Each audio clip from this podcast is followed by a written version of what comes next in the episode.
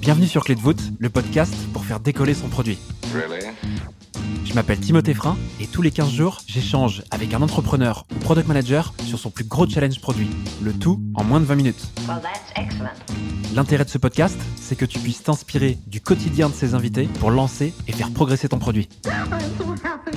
Aujourd'hui, J'accueille Raphaël Bonstein, développeur de formation. Raphaël fait ses débuts dans le produit chez PayPal en 2011. Il continue sur sa lancée en rejoignant Rakuten France en tant que product owner en 2015, en devient CPO en 2017 et travaille aujourd'hui pour la startup Cartable.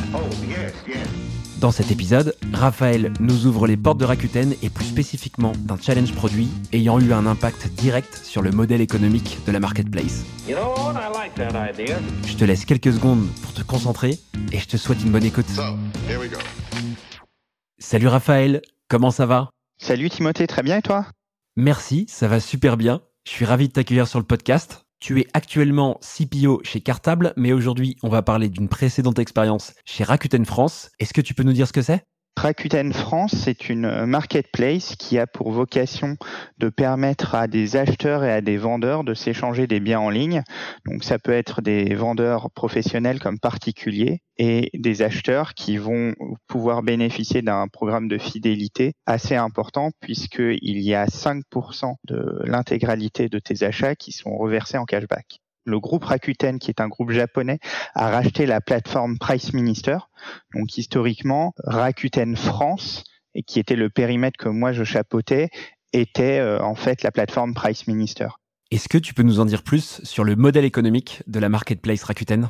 Le gros du revenu, c'est bien évidemment euh, les commissions qui sont prélevées aux vendeurs euh, lorsqu'un achat est réalisé par un acheteur et il y avait des sources de revenus additionnels comme euh, des emplacements publicitaires, euh, des deals marketing, etc.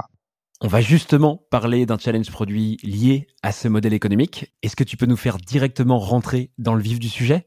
Rakuten France euh, et donc historiquement Price Minister était une plateforme qui a, qui a et c'est toujours une plateforme qui a énormément de trafic et donc un des enjeux c'est de maximiser le revenu des utilisateurs qui arrivent sur ta plateforme.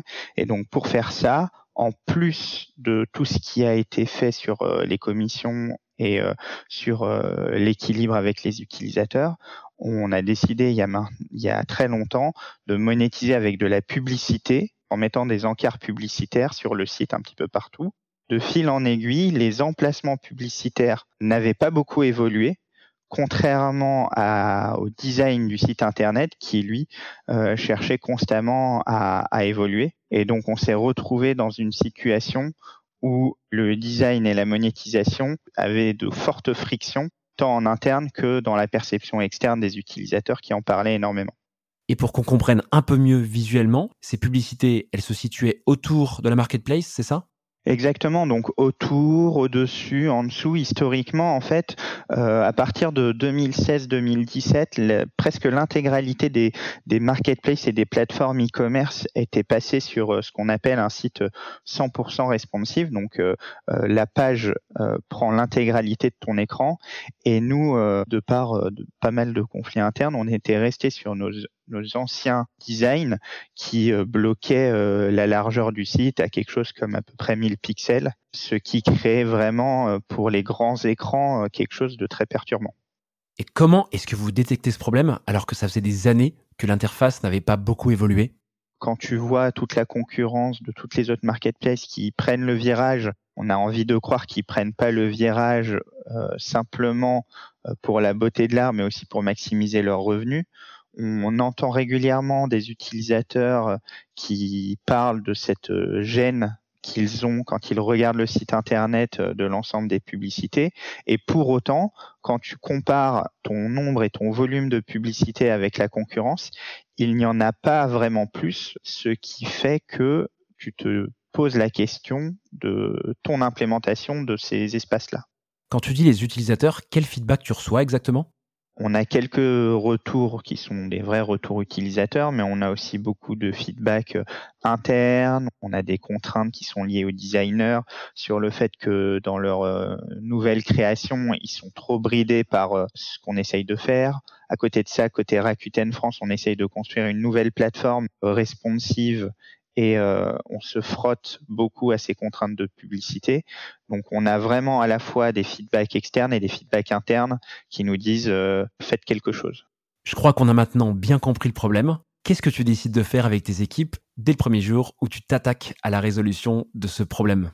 À cette époque, j'étais déjà CPO, j'avais un, super head of product et on a vraiment travaillé main dans la main avec euh, la responsable business de la monétisation média chez nous en lui disant qu'on va essayer de lui trouver une solution qui a pour unique vocation de lui augmenter sa part de revenus publicitaires. Et on décide d'aller euh, en quête avec euh, mon head of product de devenir presque expert en monétisation et en médias et d'aller discuter avec plein de personnes dans le métier pour essayer de mieux comprendre. Est-ce que tu pourrais nous en dire plus sur ces interlocuteurs et également comment tu les as sollicités?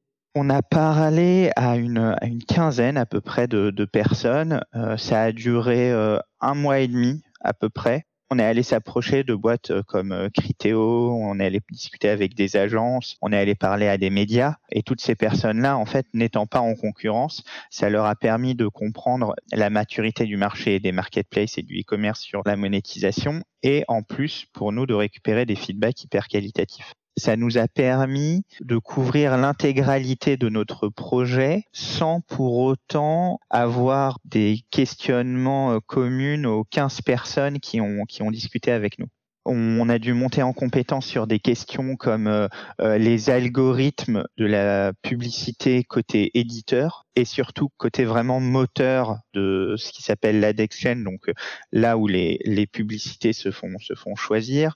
On est allé discuter avec des personnes qui avaient implémenté certaines mécaniques que nous on faisait pas et qu'on ne voyait pas trop dans le e-commerce en se posant la question de est-ce qu'il fallait que nous on saute le pas aussi et pourquoi eux l'ont fait et pourquoi les autres acteurs ne, ne sont pas comme ça. Donc c'était vraiment à chaque fois un, point qui était, euh, qui était différent.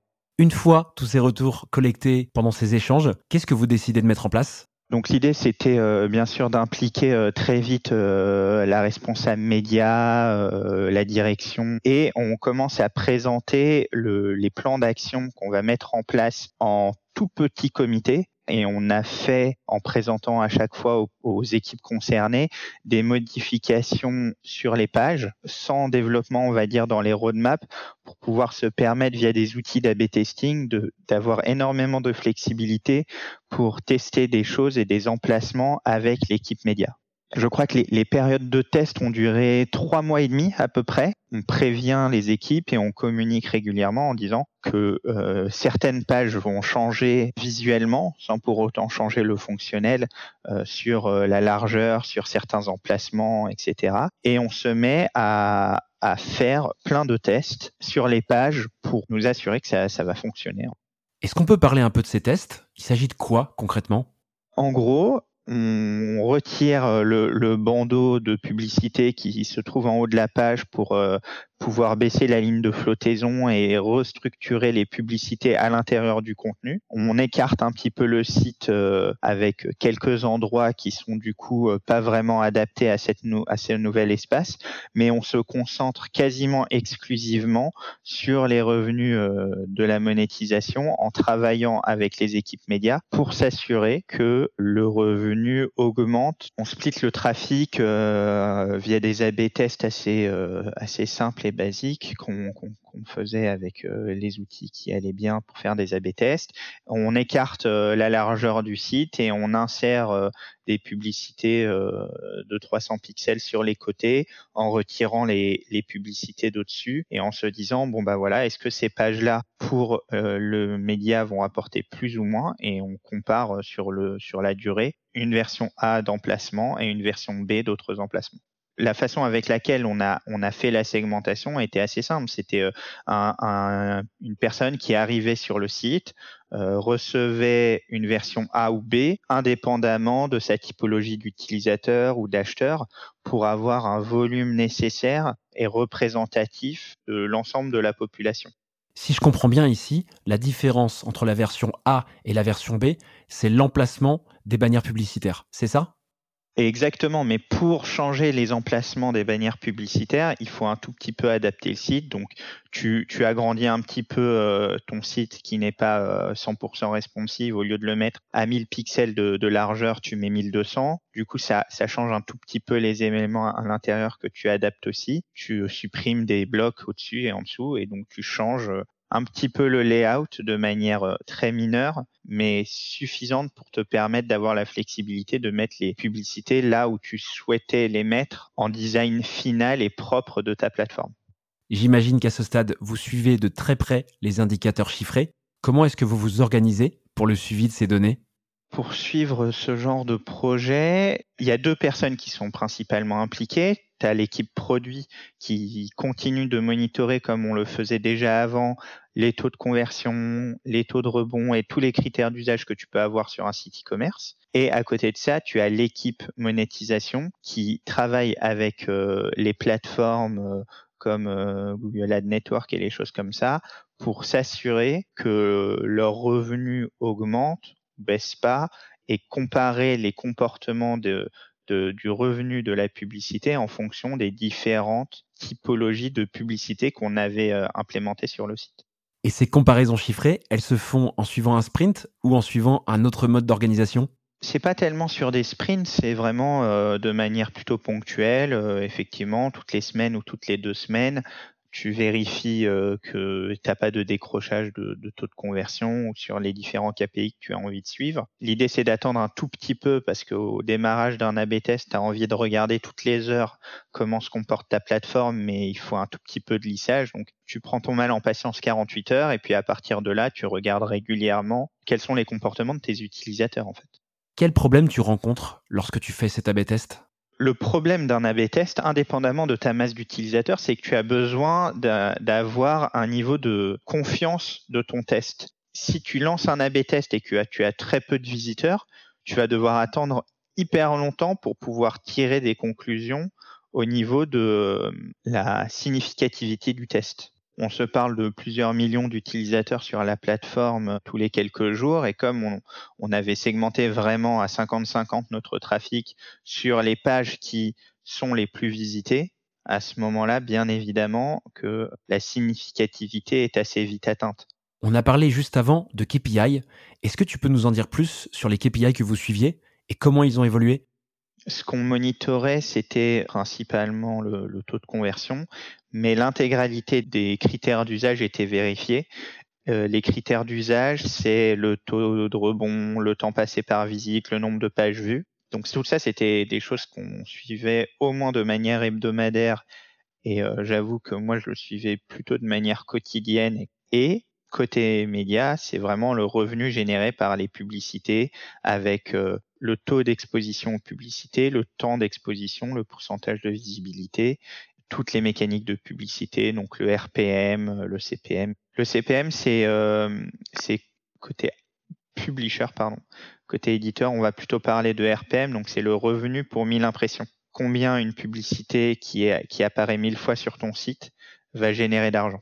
Merci beaucoup pour ces précisions, c'est super clair. Est-ce que tu peux nous parler peut-être des résultats à présent de ces tests? On a eu moins de contacts avec des utilisateurs externes qui nous disaient qu'ils subissaient de la publicité. Et en parallèle, on a augmenté de 30% le revenu média sur les pages qu'on a touchées, tout en augmentant de 0,01 point le CVR, le taux de conversion, pardon, issu des pages qu'on a modifiées. Si je comprends bien, ça c'était pas attendu, puisque l'objectif initial c'était de pallier aux complaintes des utilisateurs, non?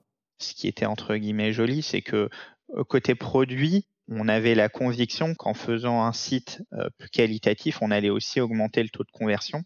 Mais le mindset dans lequel on s'était mis dans ce projet était exclusivement pour améliorer les revenus de la monétisation. On n'a jamais vraiment su facilement pricer un changement de design. C'est quelque chose qui est très compliqué à, estimer et souvent euh, on se frotte à des gros problèmes quand on dit euh, au business qu'en changeant les pages, on va augmenter le taux de conversion. Donc, on a mis cette envie à part. On a vraiment travaillé en étant focus sur les revenus médias, tout en s'assurant qu'on n'allait pas au moins décrocher sur notre taux de conversion. Et l'effet a été euh, vraiment win-win puisqu'on a pu à la fois gagner du revenu média et du taux de conversion euh, et des critères d'usage sur euh, Rakuten France. Trop bien. Eh ben, merci beaucoup, Raphaël, pour toutes ces précisions. Pour faire transition vers la fin de cet épisode, est-ce que tu as retenu une leçon de ce challenge produit?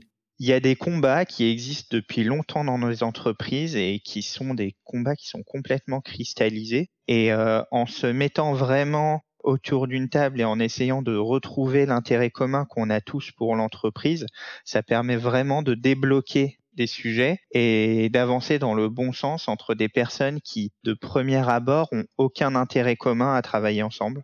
Et pour finir, quelle est ta ressource clé? Si je devais citer une ressource clé précise, ce serait euh, aller passer du temps avec les personnes que vous ne connaissez pas, mais qui travaillent sur des problématiques similaires aux vôtres et qui ont tout intérêt à entendre votre avis autant que vous, vous avez d'entendre leur expertise. Je voulais aussi profiter de ce, sujet de, partage de connaissances pour parler d'une initiative euh, qui s'appelle Giving Time, qui permet de booker du temps avec des CPO de plein de super boîtes et l'intégralité du montant qui est très petit est reversé à une association qui a pour but de lutter pour l'inclusion et la diversité dans le digital. Si vous avez envie de partager ou d'échanger avec euh, des CPO sur des problématiques qui vous parlent, n'hésitez pas à aller sur euh, superpeer.com slash French CPO, histoire de booker un créneau avec un super CPO. Génial, merci beaucoup Raphaël. J'en profite pour dire que j'ajouterai le lien de cette initiative dans la description de l'épisode pour que celles et ceux qui sont intéressés puissent y accéder directement. Raphaël, merci beaucoup d'être venu sur le podcast. C'était un plaisir de te recevoir. J'espère que tu as passé un bon moment et surtout que tu me donneras des nouvelles de tes prochaines aventures. D'ici là, je te souhaite une superbe journée. À très vite. Avec plaisir. Merci Timothée. Salut. À la prochaine. Voilà, j'espère que cet épisode avec Raphaël t'a plu. Oh, N'hésite pas à partager l'épisode ou même à ouvrir Apple Podcast, noter le podcast 5 étoiles et y laisser un petit commentaire. Je sais, je le répète, mais c'est vraiment le geste qui me permet de faire découvrir le podcast à plus de personnes. je te remercie par avance pour ton geste et je te dis à dans 15 jours pour un nouvel épisode de Clé Oh, À très vite. Darling, this trip's an inspiration.